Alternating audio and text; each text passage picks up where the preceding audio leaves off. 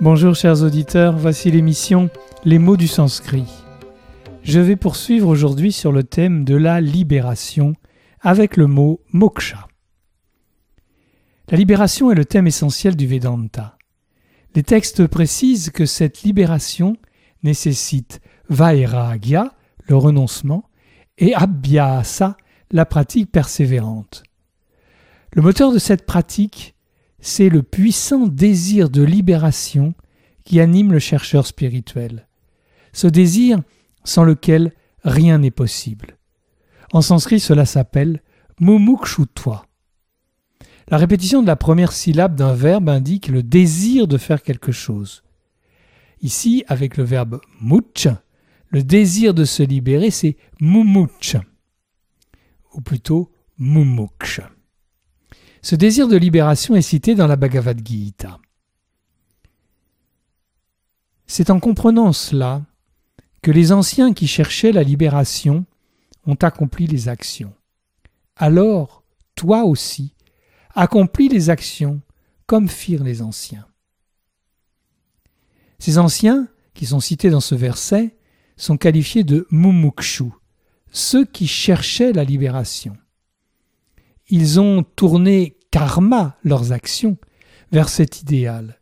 Et Krishna conseille à Arjuna d'agir comme les anciens. Ce thème du désir de libération est développé par Shankaracharya, le grand sage de l'Advaita Vedanta, le Vedanta non duel, dans son traité intitulé Vivekachudamani, le joyau le plus élevé de la discrimination. Voici ce que Shankara écrit le désir de se libérer de tous les liens produits par l'ignorance, depuis ceux de l'ego jusqu'à ceux du corps, est accompli par la connaissance de sa nature propre. Cela est appelé mumukshutva, l'aspiration à la libération. Le désir de se libérer, moktum icha, icha le désir, moktum se libérer. Le désir de se libérer Moktum Icha est le seul désir qui subsiste quand on s'est détaché de tous les bandas, les liens qui sont créés par tous les désirs. Le but de la vie est de se libérer de tout asservissement, qu'il soit provoqué par ahamkara, l'égoïsme, ou par attachement au corps. La cause première de cet asservissement est agnyana, l'ignorance. Une fois ces bandas ces liens détruits, on peut enfin réaliser sa véritable nature qui est divine. Shankara considère Mumukshutva comme l'une des conditions spirituelles préalables nécessaires à tout chercheur. On pourrait même traduire Mumukshu par chercheur spirituel. Shankara poursuit dans les versets suivants même si elle est faible ou médiocre, toi, cette aspiration à la libération, est augmentée par la grâce du gourou, et elle produit du fruit grâce à Vairagya, le renoncement, et à l'équanimité. Chez celui en qui le renoncement et toi, l'aspiration à la libération, sont intenses, en celui-là seul l'équanimité et les autres qualités peuvent conduire au but et porter du fruit.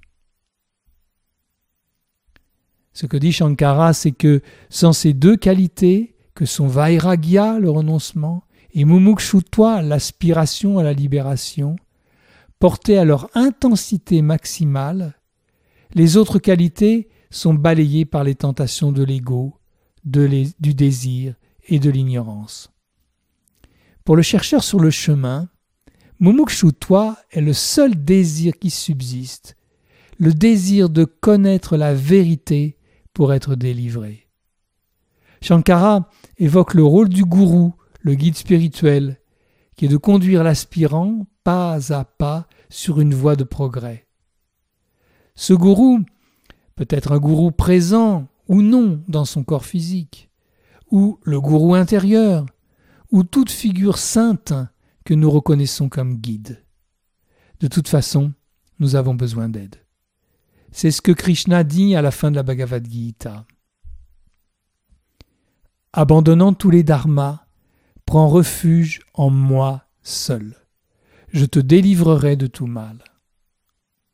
C'est la grâce du gourou qui est évoquée ici. Moksha Vishyami, je te délivrerai. Ramana Maharshi insiste aussi sur le rôle du gourou. Il dit La libération ne se trouve pas quelque part en dehors de vous, elle est en vous. Si un individu, oh, si un individu désire la libération, le gourou intérieur le tirera vers lui, et le gourou extérieur le poussera dans le soi. C'est là la grâce du gourou. L'apôtre Saint Jean met des paroles similaires dans la bouche de Jésus. Si le Fils vous affranchit, vous serez réellement libre. Ce qui signifie, moi Jésus en tant que Fils de Dieu, si vous me prenez comme gourou, je vous délivrerai de l'esclavage dans lequel vous vous enfermez. C'est sûr. Sur le gourou et moksha, je vous propose ce couplet du Guru Stotram ce chant en 14 versets qui est chanté tous les matins à l'ashram de Gretz. Gnana Shakti Samarudas Tatwamala Vibhushitaha Bhukti Mukti Pradatacha Tasmai Shri Gurave Namaha. Ce qui signifie hommage à ce divin gourou Tasmai Shri Gurave Namaha, ce refrain qui, revient tout au long de, de ce chant. Hommage à ce divin gourou qui s'est élevé dans la connaissance et l'énergie cosmique, qui est orné de la guirlande de la vérité, qui dispense les jouissances et la libération. Donc le gourou dispense bhukti et mukti, les plaisirs et la libération. Bhukti, c'est la jouissance des plaisirs profanes. Et mukti, c'est la jouissance de la liberté. Bhukti est à rapprocher de kama, le désir, que je citais dans la première émission sur moksha. Et le verset nous dit que le gourou nous donne les deux. Il développe en nous cette shakti, cette puissance de gnana, la connaissance, qui nous révèle tattva, la vérité. Le mot tattva est formé de tat, cela, et du suffixe toi, qui, qui indique un état.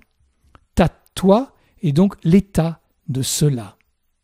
Cela avec une majuscule, car c'est une désignation de Brahman. Tat toi est donc la réalité ou la vérité. À propos du mot tat, la Bhagavad Gita, dans son 17e chapitre, ajoute que prononcer les paroles Om Tat Sat conduit à la libération, car ces paroles sont la triple désignation de Brahman.